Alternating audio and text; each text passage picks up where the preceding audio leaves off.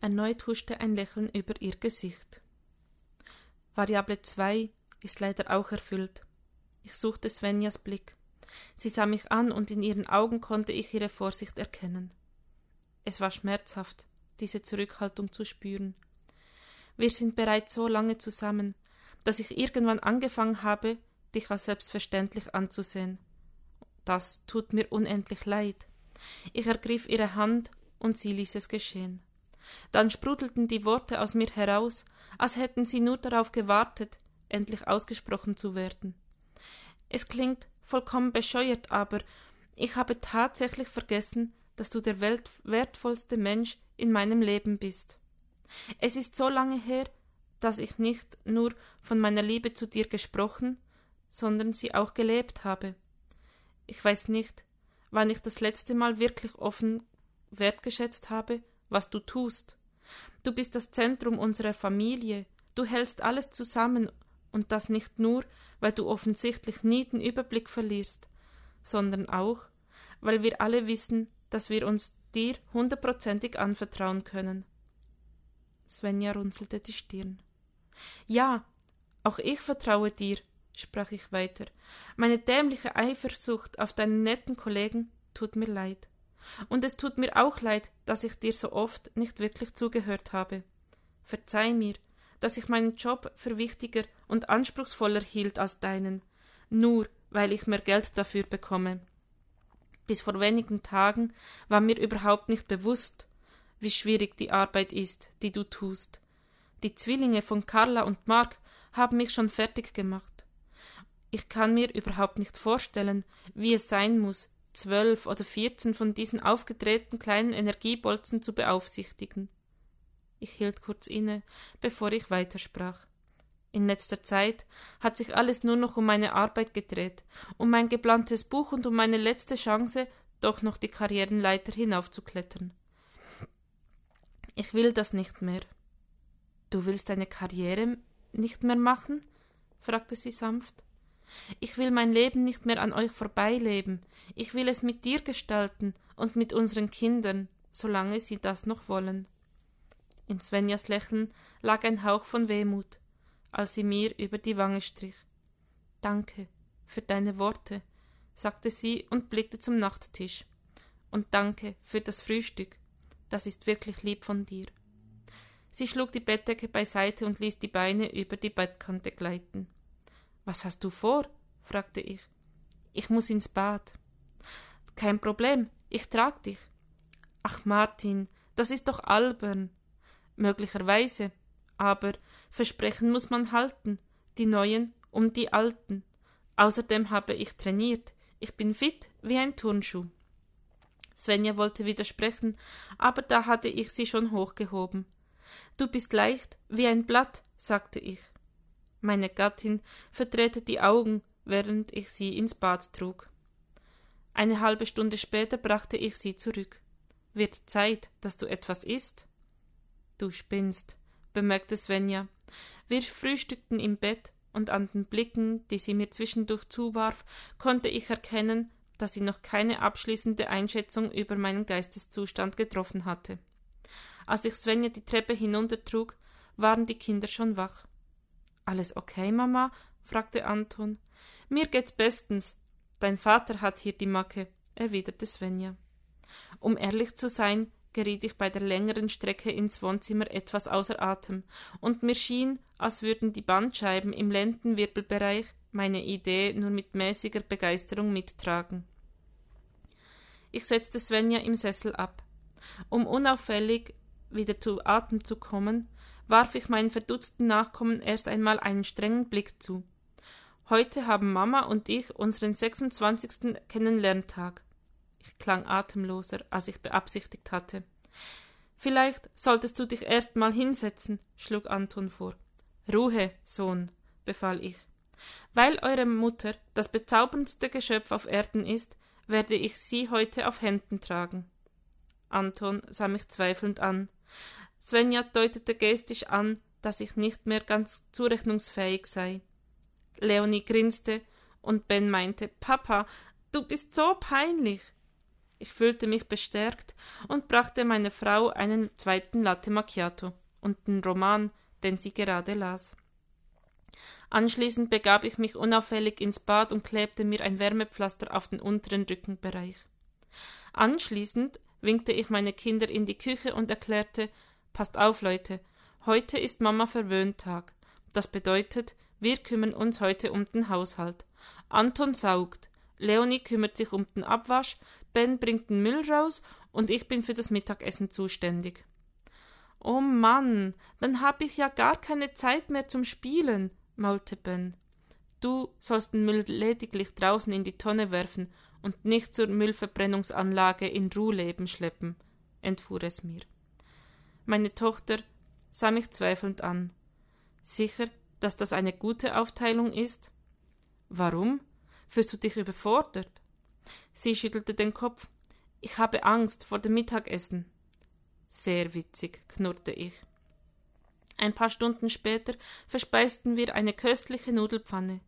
Nun, vielleicht war sie geringfügig zu kross und möglicherweise hätte ich ein winziges bisschen weniger Salz verwenden können. Zumindest hatte ich noch nie erlebt, dass Anton drei Gläser Wasser zum Essen trank. Aber grundsätzlich war ich nicht unzufrieden mit meiner Leistung. Ich finde es toll, dass ihr euren Jahrestag feiert, bemerkte Leonie. Ja, bestätigte Anton, während er sich hastig ein viertes Glas Wasser einschenkte und fügte hinzu Besonders gut finde ich, dass ihr das nur alle 26 Jahre macht. Svenja kicherte. Ich räusperte mich.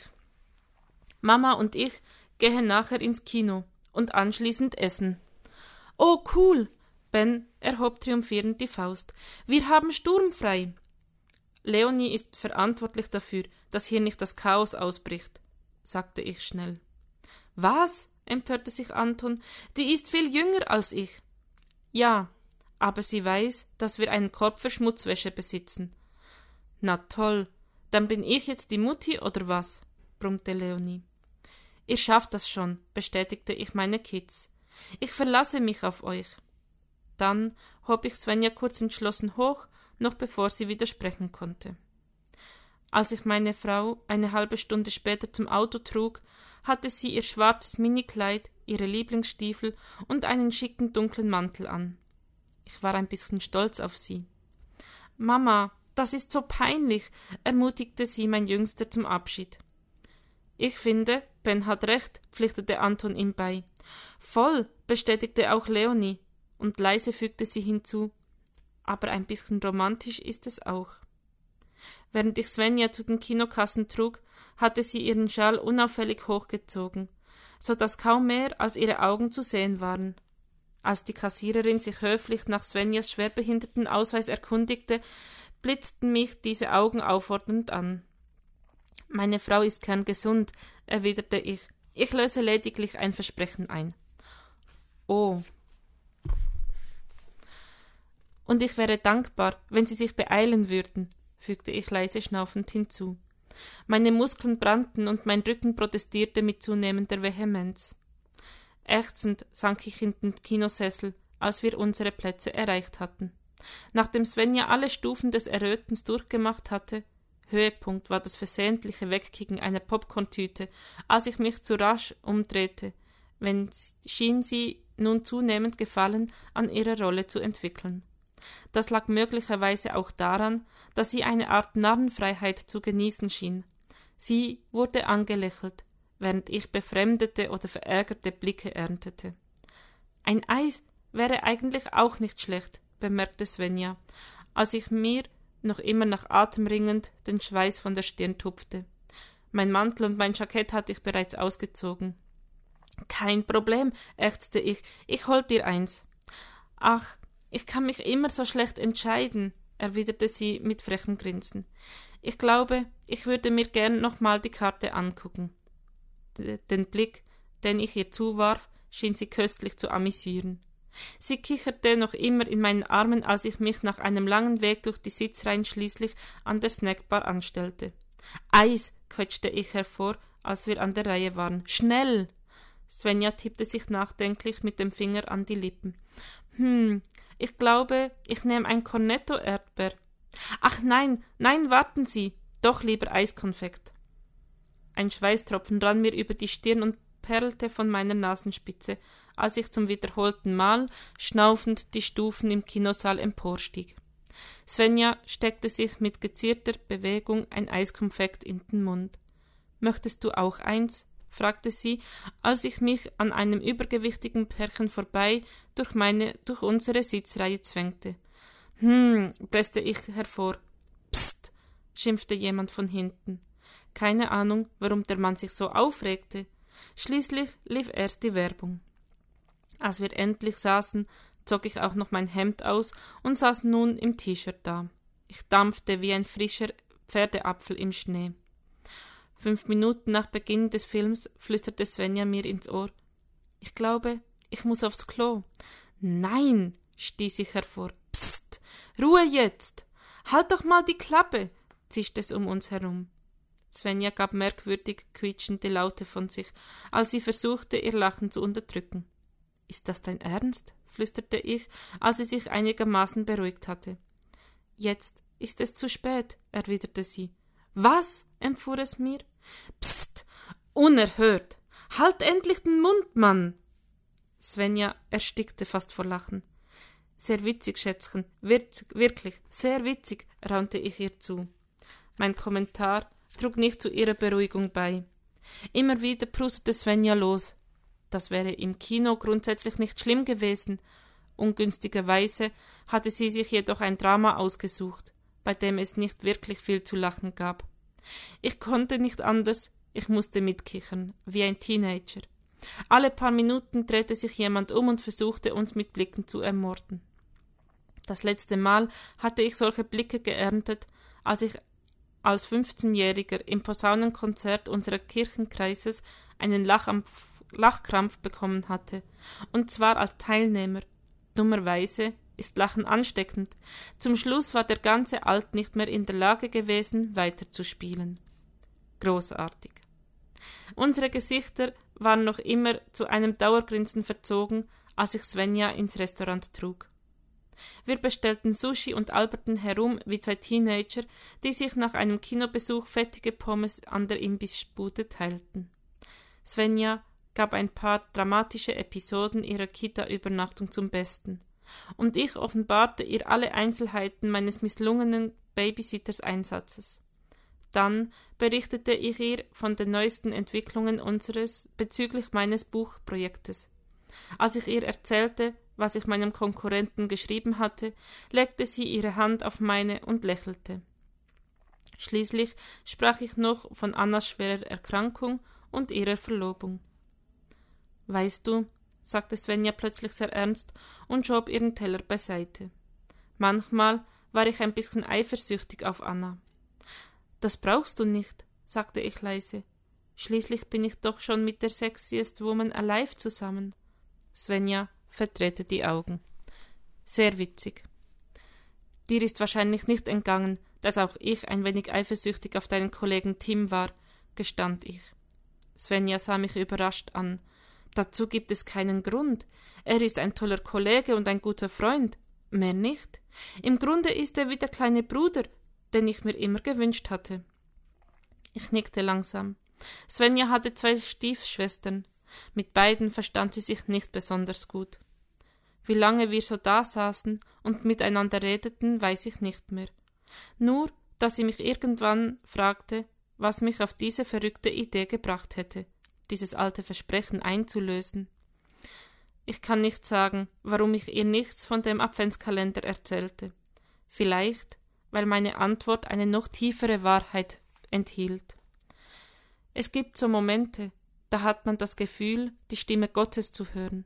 Erstaunlicherweise ist sie ganz leise und unaufdringlich, kaum mehr als ein Flüstern. Und nicht selten ist es so, dass sie uns an etwas erinnert, was wir eigentlich schon wissen. Ich schwieg kurz und lächelte ein wenig wehmütig. Mir ist klar geworden, dass ich tief in mir drin längst wusste, dass ich auf der falschen Spur war. Ich wusste, dass meine Prioritäten nicht die richtigen waren. Aber ich sagte mir, so ist das Leben. Du musst die Chance ergreifen, die sich dir bietet. Du musst das jetzt durchziehen. Nur noch dieses Projekt, Nur noch diesen Termin, dann hast du es geschafft, dann hast du wieder mehr Zeit für Svenja und die Kinder. Ich war dabei, einen bestimmten Weg entlang zu laufen, und ich wäre immer weitergegangen, wenn mich nicht etwas oder jemand ins Stolpern gebracht hätte. Svenja sah mir in die Augen. Weißt du, Martin, ich bin sehr, sehr froh, dass du gestolpert bist, und sie seufzte leise. Ich habe zu viel gegessen. Ich bin sowas von voll. Ich glaube nicht, dass du mich noch nach Hause bekommst. Entschlossen kniff ich die Augen zusammen. Du hast keine Ahnung, Baby. Ich schnaufte wie eine Dampflok, als ich Svenja die Treppen hinauftrug. Meine Muskeln brannten und ich ahnte, dass ich den schlimmsten Muskelkater meines Lebens bekommen würde. Noch unangenehmer war allerdings der Schmerz in meinem Rücken. Jetzt nur keine falsche Bewegung machen, ermahnte ich mich. Als ich Svenja mit buchstäblich letzter Kraft auf dem Bett abgesetzt hatte, richtete ich mich stöhnend wieder auf. Ich glaube, ich brauche jetzt eine Dusche. Das glaube ich auch, bestätigte Svenja nasenrümpfend. Weißt du, diese Sache mit der Ehrlichkeit, das muss man nicht übertreiben, bemerkte ich spitz. Und vergiss nach dem Duschen nicht das Deo, ergänzte meine Frau zartfühlend. Ächzend machte ich mich auf ins Bad und entfernte vorsichtig das Wärmepflaster. Dann stieg ich in die Dusche. Das heiße Wasser war eine Wohltat für meine gepeinigten Muskeln. Nach dem Zähneputzen nahm ich noch zwei Schmerztabletten und ging ins Schlafzimmer. Svenja lag schon im Bett. Ich spürte einen Stich der Enttäuschung. Schläfst du schon? fragte ich vorsichtig. Sie schlug die Augen auf. Du bewegst dich wie ein alter Mann. Vielen Dank, brummte ich säuerlich. Komm lieber schnell ins Warme, sagte Svenja und lüpfte ihre Decke. Ich hob überrascht die Brauen. Oh, du, du hast ja gar kein Nachthemd an. Svenja sah an sich hinab. Tatsächlich, bemerkte sie, muss ich wohl vergessen haben. Du bist wunderschön, weißt du das? flüsterte ich. Schleimer, erwiderte Svenja aber ihr Lächeln ließ mein Herz hüpfen. Mir wird allmählich kalt. Soll ich dich wärmen? schlug ich vor. Großartige Idee, erwiderte Svenja. Mit überraschender Geschmeidigkeit schlüpfte ich unter ihre Decke. Es war wie ein Wunder, denn kaum spürte ich Svenjas warmen Körper, waren meine Rückenschmerzen plötzlich verschwunden. Und so blieb es auch die ganze Nacht über.